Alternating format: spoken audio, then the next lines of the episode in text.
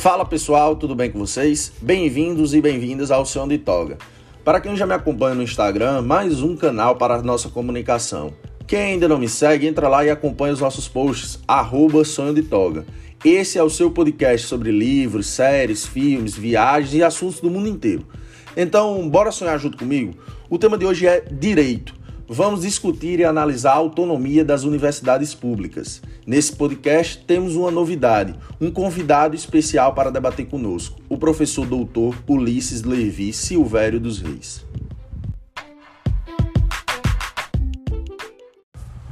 Antes de tudo, quem é você, professor? Apresente para os nossos ouvintes.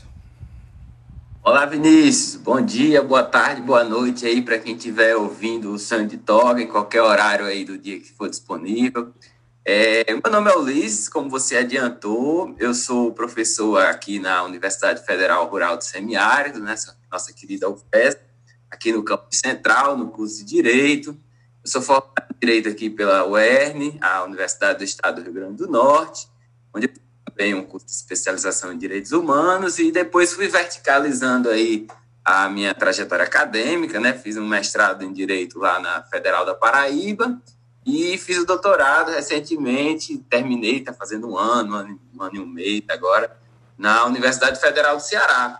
É, também estou aí há um ano como coordenador do curso de graduação em Direito da UFESA, também já coordenei a especialização em Direito Constitucional de lá, é, e aí eu, eu também tenho experiência aí de algumas orientações já de iniciação científica, de graduação, de especialização, sempre tentando mesclar essa experiência de orientação, de publicação, de trabalhos com relação às temáticas aí do direito constitucional e do direito internacional também, né?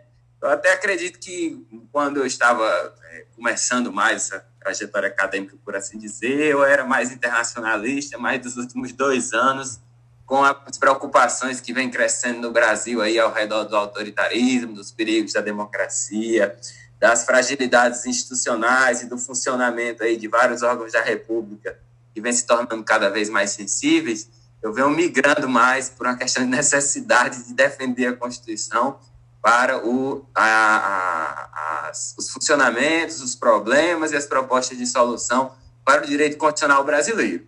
E aí venho trabalhando categorias que são importantes né, para o direito, para a ciência política, como democracia, Estado de Direito, constitucionalismo. E recentemente eu tenho me concentrado bastante é, no próprio funcionamento dos órgãos como o Supremo Tribunal Federal, tentando fazer algumas críticas, algumas propostas de soluções para questões que são que circundam esses objetos de pesquisa. E, obviamente, também tem um olhar atento aí para o tema né, que você propôs que a gente conversasse, que é a autonomia universitária, até muito pelo meu lugar de fala, como professor da Instituição Federal de Ensino Superior, e porque é um tema que, em virtude dos ataques aí promovidos pelo governo nos últimos dois anos, vem surgindo na pauta da pesquisa acadêmica jurídica brasileira. Então, Basicamente é esse aí um resumo do que eu venho fazendo nos últimos tempos e vamos aí começar a nossa conversa. Entendi, professor. É, na verdade, antes de tudo, eu gostaria de salientar a minha grande satisfação em debater com você uma temática importantíssima na atualidade. Né? Recentemente a gente está discutindo muito sobre isso e já há alguns anos a gente está vendo é, dentro do ambiente universitário essa discussão sobre a autonomia universitária, porque já vem tendo algumas medidas provisórias, não só com o governo Bolsonaro, mas o governo Michel Temer, por exemplo, com cortes na educação. Enfim, eu acho que tem muita coisa para a gente debater, uma temática muito atual e muito importante. E aí, para complementar, para quem não sabe, eu fui aluno do professor Ulisses na graduação e me incentivou bastante a minha busca pela carreira acadêmica, e na verdade, hoje a minha linha de pesquisa de direitos humanos foi em grande parte influenciado por ele e hoje eu posso considerá-lo um grande amigo.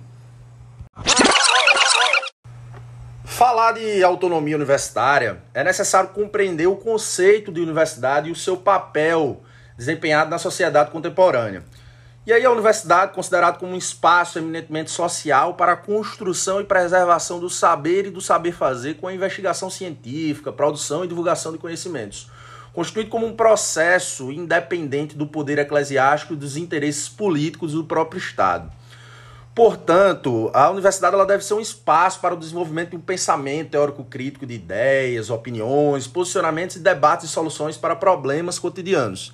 E aí eu considero a universidade ela pautada sobre dois pilares principais, o da liberdade acadêmica e a independência do controle ideológico. Feitas essas considerações iniciais, essa introdução, professor, eu pergunto ao senhor o que seria, o que é, na verdade, a autonomia universitária. Vinícius, é, eu acho que para a gente poder conversar assim, mais claramente, mais enfaticamente sobre o que é autonomia universitária, é, a gente tem que fazer uma reflexão e tentar resgatar por que é que está inscrita no texto da Constituição de 1988. É Constituição que rege agora a vida do Estado Democrático de Direito, você e os ouvintes sabem, ela é fruto de um processo é, transicional, né, que começa ali no fim da década de 70, mas e perpassa pela campanha das diretas já em 85, que não houve diretas já, mas consolida finalmente no dia 5 de outubro, quando o meu xará, né, Ulisses Guimarães, ele promulga, em nome da Assembleia Nacional Constituinte, esse texto. E esse texto, ele teve por objetivo transpor e ultrapassar muitos problemas que nós tivemos no passado, né? especialmente no passado que durou de 64 a 85, que foi o período da ditadura militar, ou como, quem, ou como é, chama ao relatório da Comissão Nacional da Verdade, a ditadura civil-militar. E esse período ditatorial ele é, foi caracterizado por restrições severas, né, direitos fundamentais, e ao tolimento do exercício livre desembaraçado de várias instituições.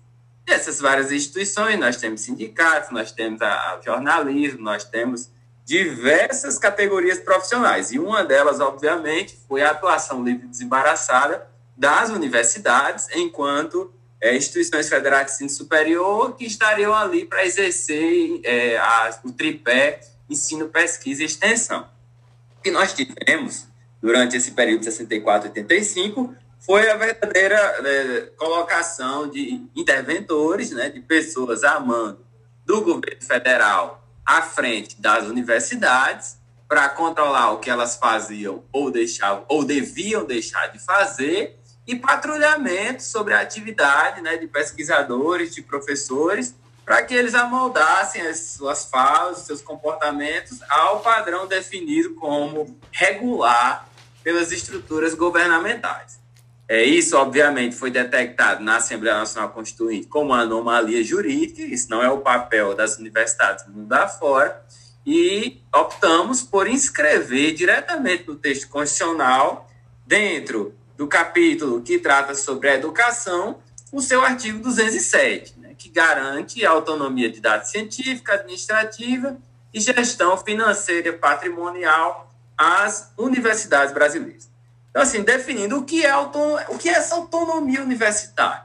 Ela é um gênero, né? um gênero que abarca os aspectos de dados científicos, os aspectos administrativos e os aspectos de gestão financeira e patrimonial. Não é uma categoria que funciona estanque. Né? Essas três espécies, elas não trabalham com a mesma desenvoltura, por assim dizer.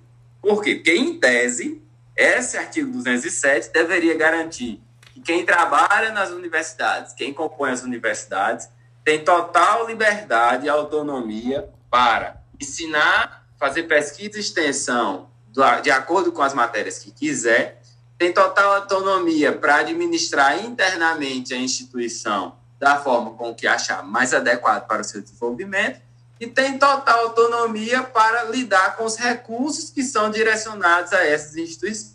Aqui, por exemplo, eu quero pontuar que nós vamos provavelmente tratar no podcast muito mais sobre a questão da autonomia administrativa, já que o que está em debate no Brasil agora, muito pesadamente, é o processo de escolha de reitores, mas, para lhe dar um exemplo, para mostrar como é frágil essa autonomia constitucional, a gente pode pegar a questão da gestão financeira e patrimonial, que no, no último ano, principalmente, veio muito à tona quando, lá por maio, o Ministério da Educação foi lá e contingenciou 30% do orçamento disponível para as instituições federais de ensino superior. Que gestão, desculpa, que autonomia financeira e patrimonial é essa? Que o Congresso dá para as IFES uma determinada rubrica e o ministro da Educação sozinho vai lá e diz: olha, essa rubrica você só tem direito a usar dois terços. E aí depois, né, no fim do ano, ele libera esses 30% contingenciados como se fosse um ato de graciosidade, mas não explica para a sociedade que ele fez essa liberação na última semana do prazo para os empenhos da utilização desse orçamento, quando as instituições já não tinham mais como utilizar esse orçamento de forma racional. E a maior parte delas teve que devolver esse, dire... esse dinheiro que foi contingenciado e liberado em cima da hora.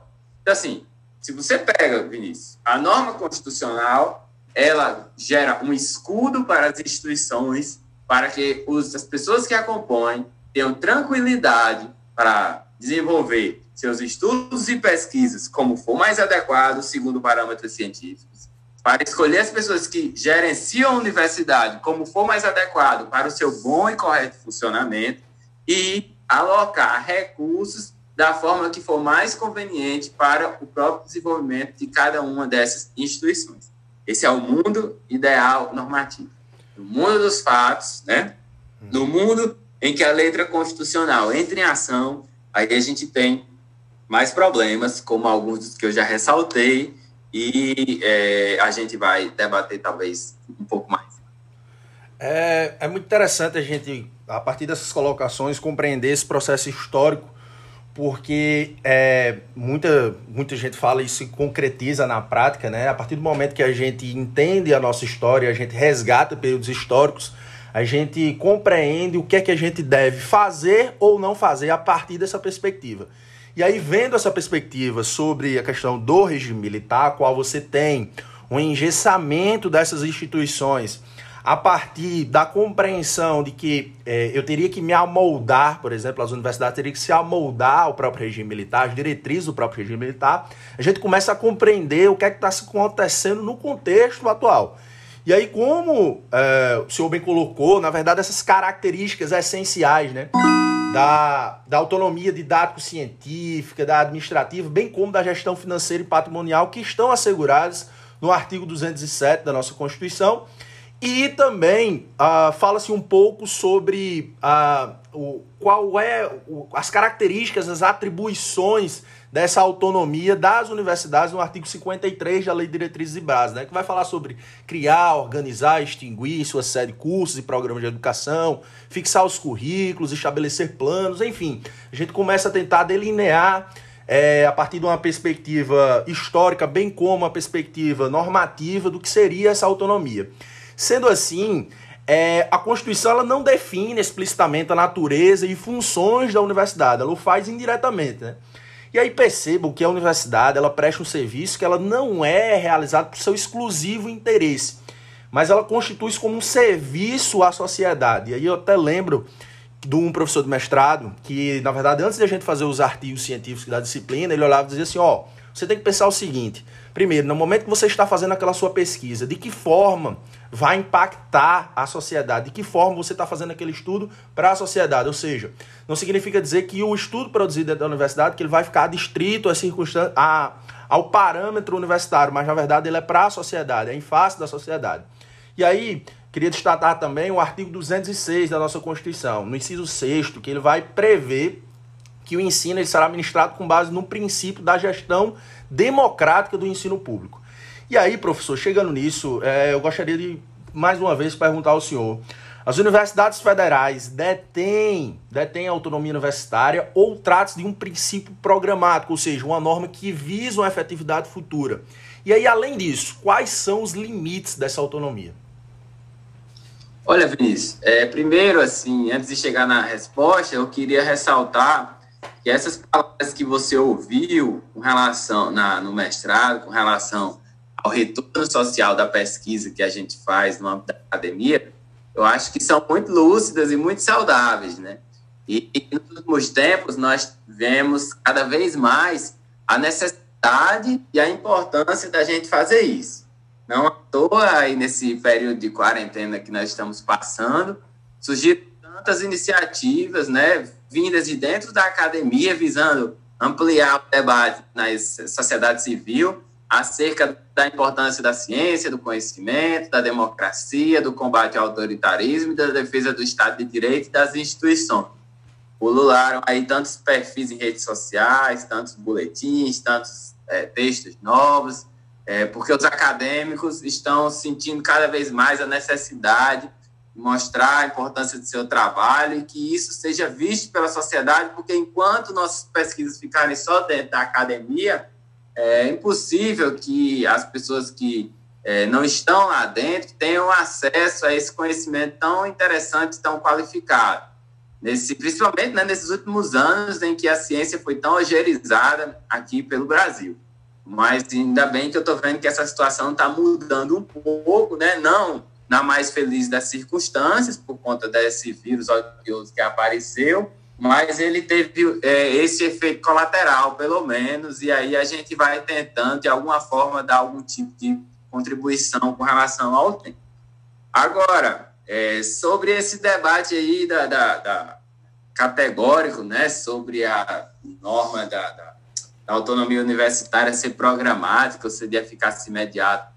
Assim, Vinícius, para começo de conversa, eu te diria que é a própria, essa própria ideia de norma programática, né, que foi criada aí, principalmente no começo da Constituição de 88, eu vejo que é uma ideia que visa restringir o próprio alcance da Constituição. Né? Eu acho que as pessoas que, que vieram com essa categorização de norma programática, que não teria aplicabilidade imediata, é uma ideia, um programa para o legislador, vejo isso como muito ultrapassado, sabe? Era muito comum ver isso no início da Constituição de 88, o STF se furtando, inclusive, de julgar causas, porque dizia que o assunto tinha que ser regulamentado pelo pelo legislador, quando a gente tem uma Constituição tão ampla, tão complexa, tão cheia de detalhes, que invoca a atuação e a mediação jurisdicional do STF a todo momento, ele no início do constitucionalismo atual, né, da nova, chamada Nova República, ele utilizava essa categoria para se furtar a entrar no debate público. Coisa que a gente viu que mudou né, vertiginosamente ali a partir dos anos 2007, 2008, quando nós tivemos a transformação da corte num órgão jurisdicional que topa qualquer parada, né? Topa debater qualquer tema, independentemente da sua alta voltagem política. E aí você tem uma série de julgamentos que colocam o STF no epicentro do debate público nacional de uma forma que isso nunca tinha acontecido. Lei da biossegurança, lei da anistia, lei é, é, é, é, que exigia, lei da imprensa, né, que exigia é, a posse do diploma de jornalismo para exercer a atividade profissional, lei da ficha limpa, perda é, do mandato por infidelidade partidária. Esses, o mais recente agora é criminalização da homofobia. Esses são debates que, se você é, olhar o Supremo de 20 anos atrás, você não veria capaz de travar. E nos últimos 15 anos, 10 anos, é só o que o Supremo gosta e quer decidir. Isso tudo já nos revela, Vinícius, uma noção de que essa ideia de norma programática ela foi assim escanteada no Brasil. E eu estou fazendo essa introdução para dizer a você que eu não vejo a mínima condição de a gente olhar o artigo 207 e poder, e poder considerar ele uma norma programática. Olha o CAPT, Está muito claro. Está muito claro. A única, o único dispositivo do artigo 207 que pede uma regulamentação é o seu parágrafo primeiro, quando se diz que é facultado às universidades admitir professores, técnicos e cientistas estrangeiros na forma da lei, que a gente chamaria, né, pegando os manuais de direito constitucional, de uma norma de eficácia limitada. Mas o artigo 207, seu caput, é muito claro em dizer que a autonomia está assegurada e eu não vejo nenhuma abertura para isso necessitar ser regulamentado ou isso poder ser configurado com a norma programática que um dia o legislador vai regulamentar para entrar em vigor. Nem vejo, Vinícius, nem vejo nenhum membro da classe política, da classe jurídica ou da academia que defenda esse tipo de posicionamento nas minhas leituras, em minhas pesquisas, em meu próprio entendimento da interpretação, inclusive gramatical do artigo 207, eu vejo que o, o, a forma como ele foi construído já garante hoje essa autonomia de dados científica, de gestão e orçamentária. Se existem entraves feitos pelo Ministério da Educação, principalmente no que diz respeito à autonomia administrativa e à autonomia orçamentária, para ela ser assegurada na prática, aí esse é um debate que a gente tem que travar na esfera pública e buscar mecanismos de correção. Porque o que está sendo violado aqui no caso é a Constituição. Não é a Constituição que tem que se acomodar às práticas do poder público. É o poder público que tem que se adaptar ao que determina a Constituição Federal de 1988. Essa é a minha visão aí sobre a sua pergunta.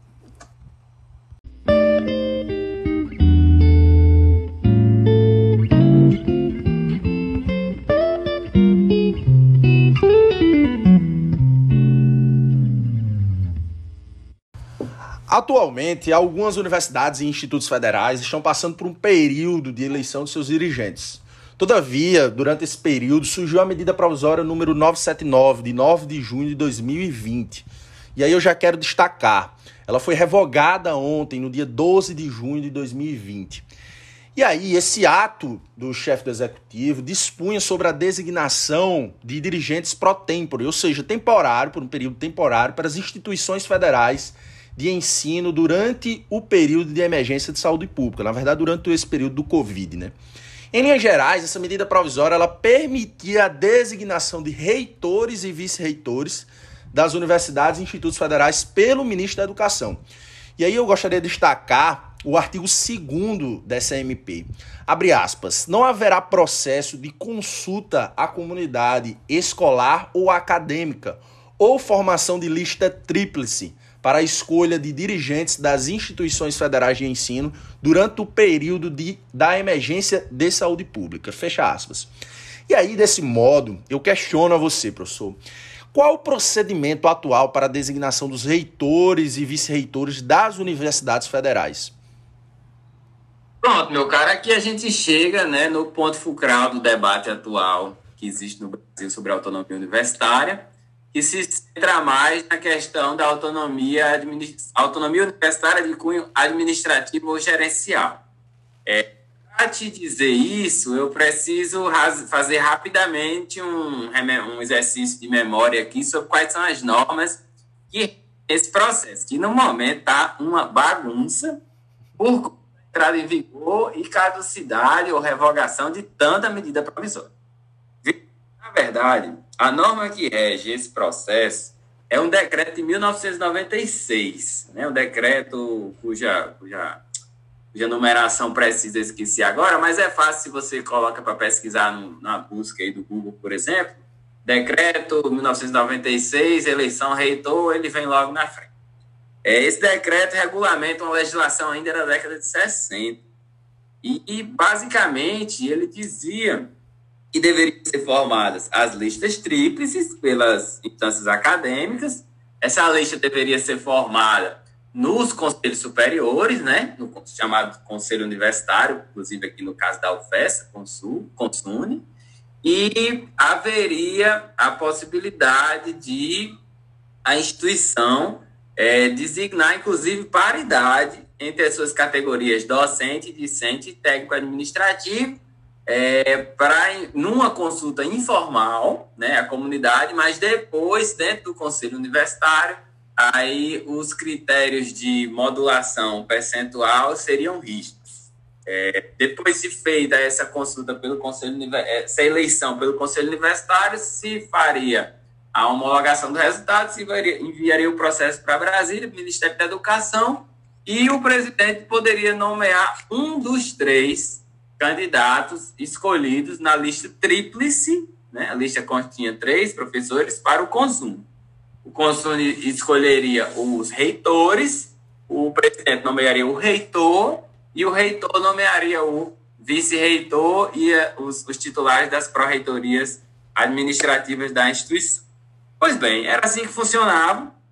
Em 2018, é, vence a eleição o presidente Jair Bolsonaro e no gabinete de transição já se ventila a possibilidade, né, matéria documentada na UOL, inclusive, de não ser mais escolhido o primeiro lugar na lista, como sempre foi desde a gestão Collor, Itamar, FHC, Lula, Dilma e, inclusive, Michel Temer.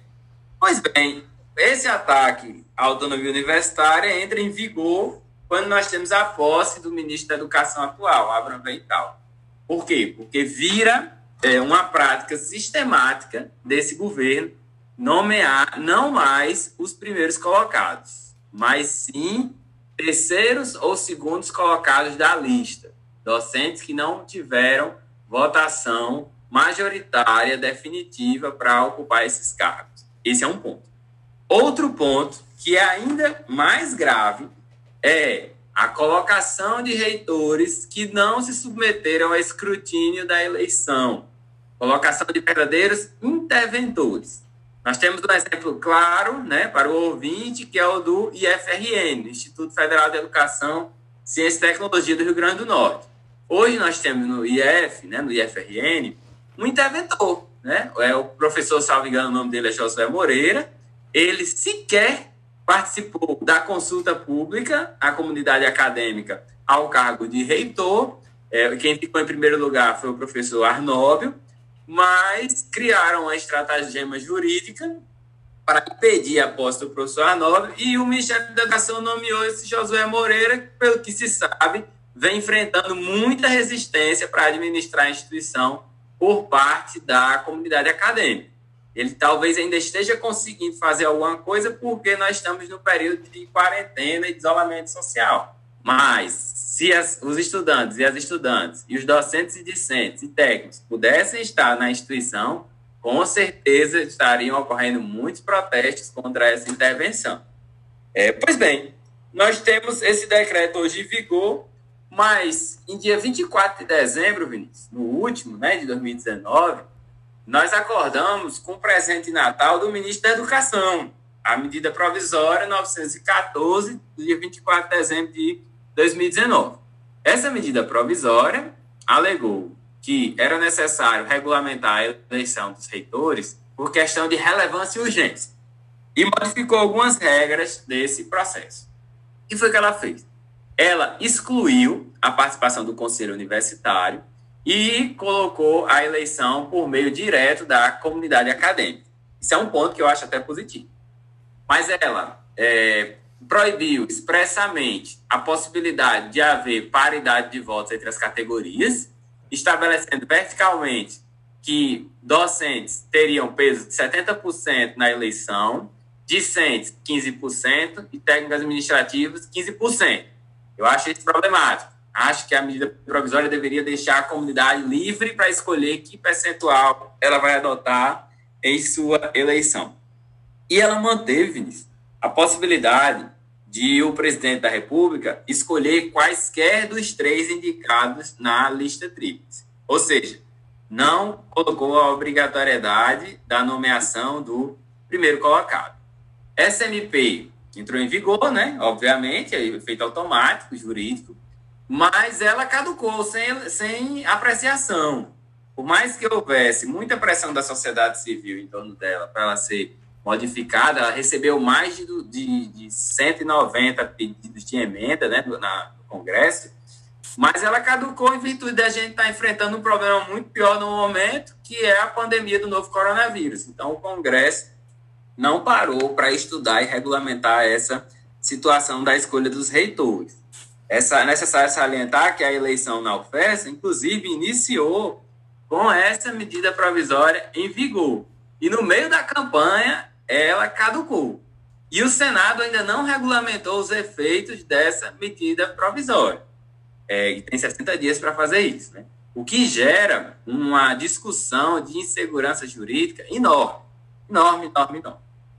Ao que tudo indica, Vinícius, o governo ficou muito chateado com a não apreciação dessa medida provisória. E olha que ela tinha seus méritos. Eu escrevi até um artigo de opinião para o Jota, apontando com muita humildade caminhos pelos quais os congressistas poderiam usar para reforçar a autonomia universitária na apreciação da MP 914. Pois bem, ela caducou, né? E aí o governo, quarta-feira última, lançou a medida provisória 979-2020, já muito famosa, que é a que você mencionou. Simplesmente proibiu as comunidades acadêmicas de fazerem suas escolhas, porque o presidente se auto-atribuiu o poder de nomear quem ele quiser como reitor pro tempore, enquanto durar o estado de pandemia, que sabe-se lá quanto tempo vai durar, viu, Vinícius? Sabe-se lá. A UFESA está fazendo sua campanha para ter a nomeação do reitor, mas existe um estudo que diz que 22 reitores terão seus mandatos finalizados em 2020. Ou seja, seriam, se essa MP não tivesse sido revogada, 22 instituições que teriam interventores nomeados, com poderes, inclusive, segundo a própria MP, de nomear os dirigentes das instâncias acadêmicas, chefes de departamento e diretores de centros universitários, o que é um grandiosíssimo problema para a autonomia universitária. Essa MP, depois de questionada no próprio dia do seu lançamento, recebeu um apoio em forma de nota pública do MEC, Vinícius. E o MEC diz lá no seu site, uma nota pública, no penúltimo parágrafo, que é, se as universidades quisessem fazer campanha virtual, que se tivesse aprovado a MP 914. Como a MP 914 de 2019 foi, foi caducado, né, é, sofreu caducidade, então ninguém reclame. Aceitem as intervenções do Ministério da Educação. É possível notar na nota pública do MEC um retichismo, por que não dizer um recalque contra a luta pela autonomia universitária. Com muita força, a comunidade reagiu. Cerca de oito partidos políticos entraram com a ADI no Supremo Tribunal Federal no mesmo dia para pedir o bloqueio da, dos efeitos dessa MP 979. E imediatamente começou a articulação junto ao presidente do Congresso Nacional, o senador Davi Alcolumbre, para ele devolver a MP 979. Tanto é que, quando nós acordamos no dia seguinte, nós tivemos a feliz notícia, é, por meio de tweets do senador Alcolumbre e por meio da mídia, né, da, da imprensa jornalística, que esse documento foi devolvido. E o presidente, para não pegar mal, ele próprio emitiu outra MP revogando a MP 979 de 2020. Então, o que a gente pode ver do balanço desses fatos, né, do balanço dessa situação, é que, ao que tudo indica, o governo quer universidades para chamar de suas, né, e não universidades para em prol da sociedade. Então, o quadro que nós temos é esse. O decreto de 96 em vigor, a MP de 2019 caduca e a MP de 2020 é revogada. Então, nós voltamos para o contexto de 96. É, se um processo eleitoral começar hoje no Brasil, numa instituição, numa IFES, né, ele vai seguir o parâmetro 96 com escolha pela comunidade sendo opcional e depois a escolha oficial pelo Conselho Superior Universitário um resultado culminando numa lista tríplice a ser enviada para o MEC e o presidente escolhe um dos três nomes que constam na lista tríplice. Qualquer atuação diferente desse procedimento, nós teremos intervenção na Instituição Federal de Ensino Superior.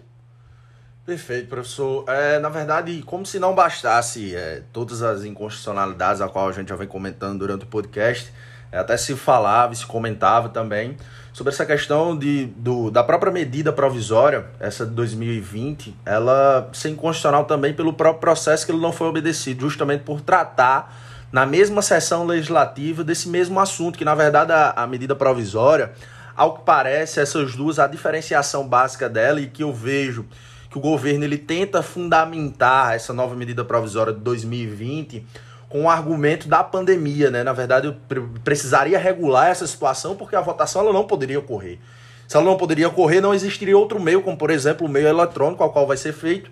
Mas o governo ele tenta fundamentar nisso, só que a comunidade acadêmica muito atenta e a própria sociedade percebeu logo uh, o quão grave isso seria, o quão grave essa intervenção governamental dentro do ambiente universitário seria é, tão nociva ao próprio interesse acadêmico, interesse social, enfim. E dentre, dentre é, todos, todas essas, essas argumentações ao qual o senhor colocou, parece que o governo ele procura é sempre é, essa questão de chamar de seu, seja um ambiente universitário, seja um ambiente econômico, enfim, o que a gente percebe é que cada vez mais quem ele não pode chamar de seu, quem o governo não pode chamar de seu, deve ser posto para fora, ou melhor dizendo, deve se intervir de tal forma que se adeque aos meus parâmetros. Então isso é muito nocivo à nossa democracia, isso é muito nocivo ao ambiente social, econômico, político, enfim.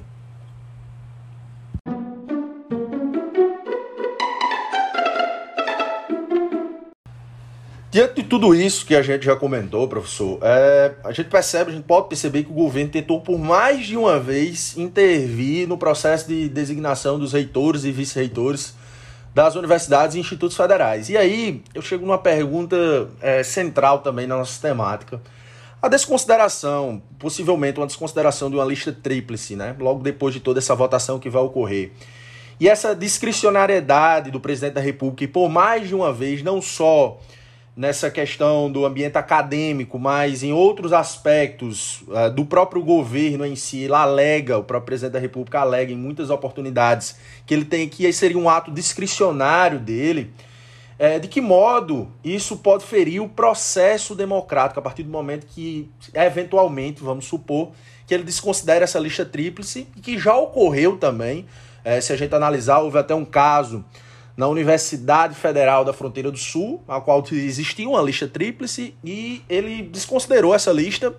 E na verdade ele não escolheu o mais votado, mas o terceiro colocado. E o senhor também bem colocou nomeação de outra pessoa, com o mais grave ainda, nomeação de outra pessoa que não estava nesse processo democrático, que não estava nesse processo de votação, e ele nomeou. E aí, até que ponto isso fere o processo democrático, ou melhor dizendo, né? A autonomia universitária ela corre risco frente a uma intervenção do governo, uma intervenção governamental? Olha, Vinícius, a gente tem que levar em consideração que a gente está num campo muito, muito tenebroso, né? Quando lida com tema, lida com categorias que têm um, uma carga axiológica muito forte, como democracia.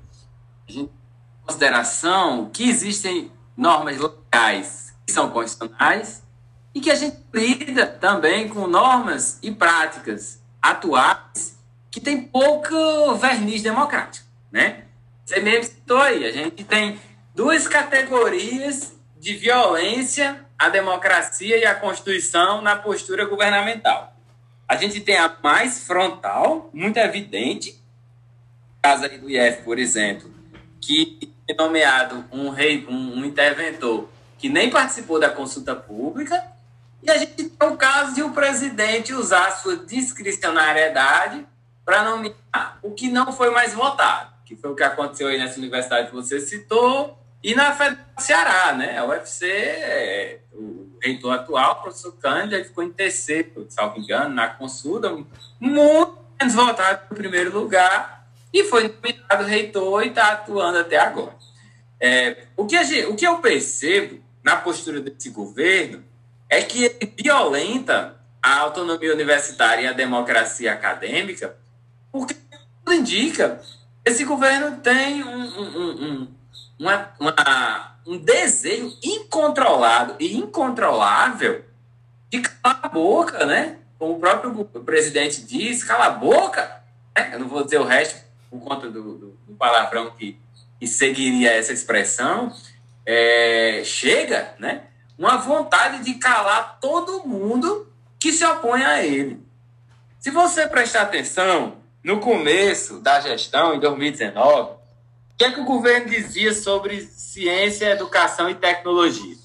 Nós vamos tirar o dinheiro das áreas das sociais aplicadas e das humanidades e botar tudo na tecnologia e na saúde porque são é, estudos técnicos que vão fazer o país avançar.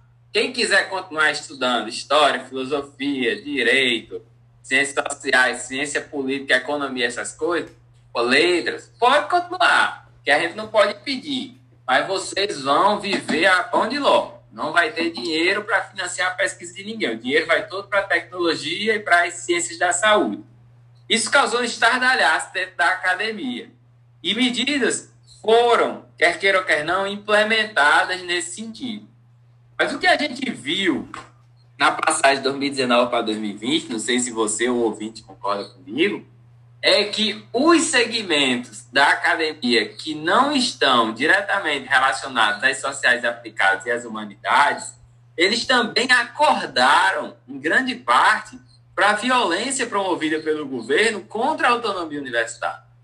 Mesmo é, é, é, cientistas, pesquisadores e professores das áreas das engenharias, das exatas, da saúde, eles ingressaram na esfera pública, no debate público, em uma defesa veemente do pensamento crítico e da autonomia acadêmica, da autonomia universitária.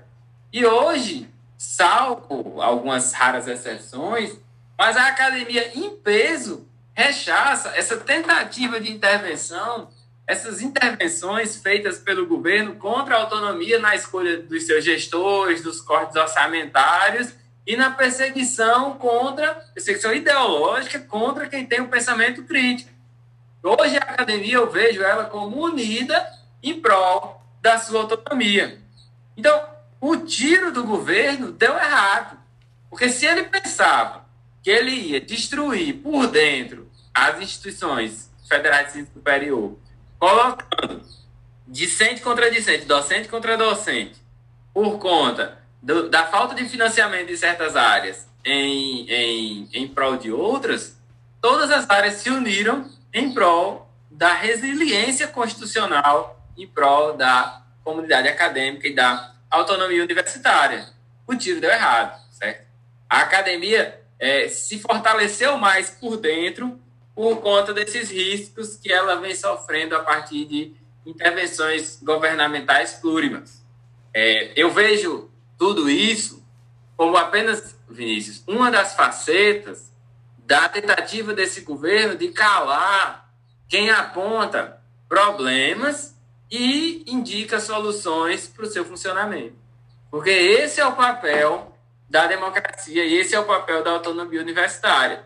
Interagir no debate público, servir de anteparo para a, o autoritarismo, servir de mola propulsora do debate, servir de eixo, né, de, de, de, de caldeirão de reflexões acerca do que pode ser melhorado na esfera pública e do que pode ser melhorado no trato do governo com a população, na formulação de políticas públicas, na formulação de medidas econômicas, na formulação de estruturas jurídicas e por aí vai. Mas esse governo não quer ouvir, né? Ele só quer ouvir que está tudo bem, que está tudo ótimo, que o líder é maravilhoso, que ele vai salvar a pátria, que a pátria vai ser salva para os verdadeiros brasileiros e que quem não é cidadão de bem vai embora, porque você aqui não é bem-vindo. Obviamente, isso aí não é o papel da academia, né? O papel da academia é bem outro. E aí o governo tenta implementar essa sua agenda messiânica e retrógrada e autoritária por meio de intervenções nas reitorias das universidades. Ele vem tendo êxito nessa empreitada? Creio que não. Por quê? Porque onde ele colocou esses interventores, eles não têm ressonância na comunidade acadêmica. O governo vai parar? Vai recuar? Parece-me que não, né? Mas a cada vez que ele avança uma casinha, a comunidade se entrincheira para defender a democracia, como aconteceu essa semana entre a quarta e a sexta-feira. A minha esperança é que nós continuemos até o dia 31 de dezembro de 2022 com essa mesma garra, com essa mesma ânsia, com essa mesma força e com essa mesma vontade.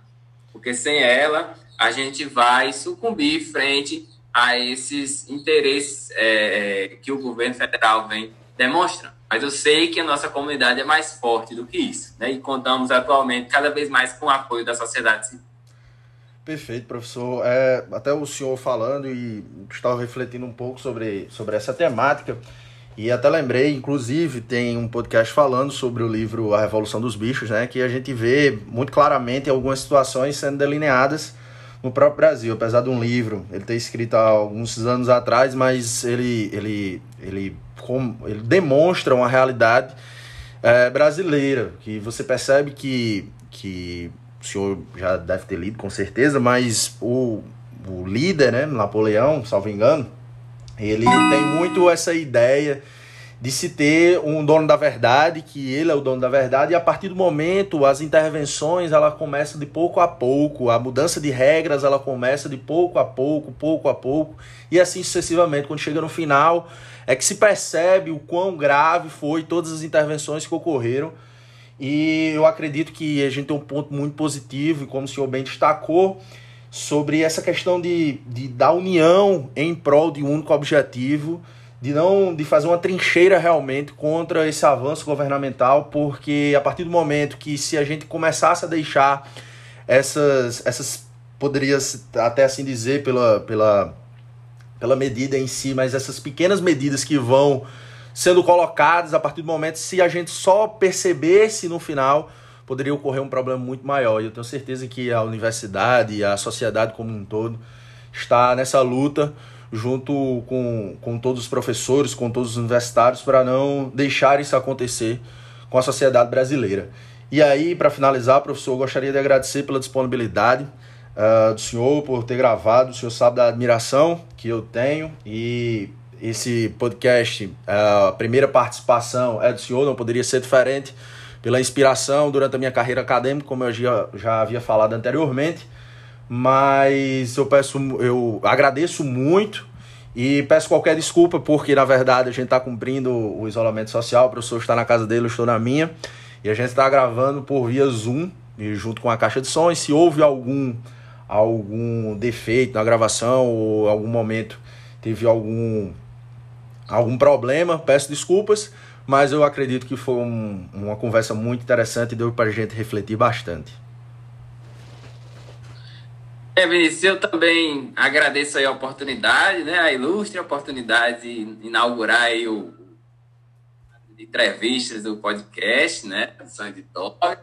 Ser uma pessoa que eu conheço já está aí com seus 5, 6 anos, está empreendendo aí nessa carreira acadêmica, uma pessoa que eu aposto, né, a continuidade e o futuro da, do pensamento crítico no Brasil. Você muito me orgulha, aliás, muito me orgulha ter sido seu professor e contribuir de alguma forma nesse seu processo de amadurecimento.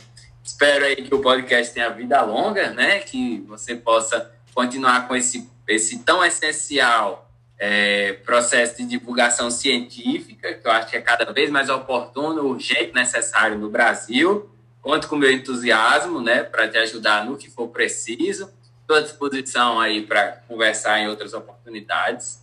E como você fez uma indicação, eu também indico um texto, vou até para você colocar aí na descrição aí do episódio. Nós temos um texto que saiu agora em dois, no fim de 2019, muito interessante, escrito pelo professor Emílio Meia, pelo professor Thomas Bustamante, pelo professor Onofre Batista, pessoal lá de Minas Gerais, é, intitulado Autonomia Universitária, Democracia e Federalismo. É um texto que saiu na revista Culturas Jurídicas, que é um periódico específico aí da área do direito, é, vale muito a pena a leitura aí para os nossos ouvintes. Se você quiser dar uma lida também para a gente conversar depois. Eu li quando saiu do forno, porque o Emílio é uma pessoa querida, né? Eu estou até articulando uma supervisão de pós-doutorado com ele. E eles trouxeram aí bons elementos, viu, para o debate. Acho que os nossos ouvintes vão gostar de ter acesso a esse conhecimento adicional. Você coloca aí para eles acharem o link na internet, o artigo, como quase tudo na é gratuito e está aí para fomentar o debate e fortalecer a autonomia universitária e a democracia. No mais, vamos aí ter um bom dia, né? Continuemos em casa por enquanto for necessário. Isso aí, esse tempo que a gente está passando difícil, com certeza ele vai passar e a gente vai poder voltar a ter o contato tão necessário à vida humana. Abraço, Vinícius. Abraço, professor.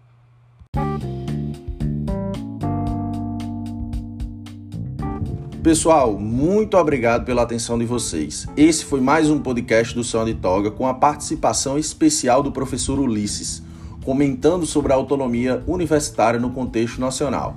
Mais uma vez, uma grande satisfação gravar o podcast com um grande amigo e excelente profissional. Antes de finalizarmos, acessem nosso Instagram e clica no link da bio. Lá você terá um link disponível para acesso a mais de um milhão de e-books gratuitos bem como diversos outros links para aquisição de obras comentadas no nosso podcast e Instagram. Espero que tenham gostado e até a próxima. Forte abraço. Sigam arroba Sonho de Toga.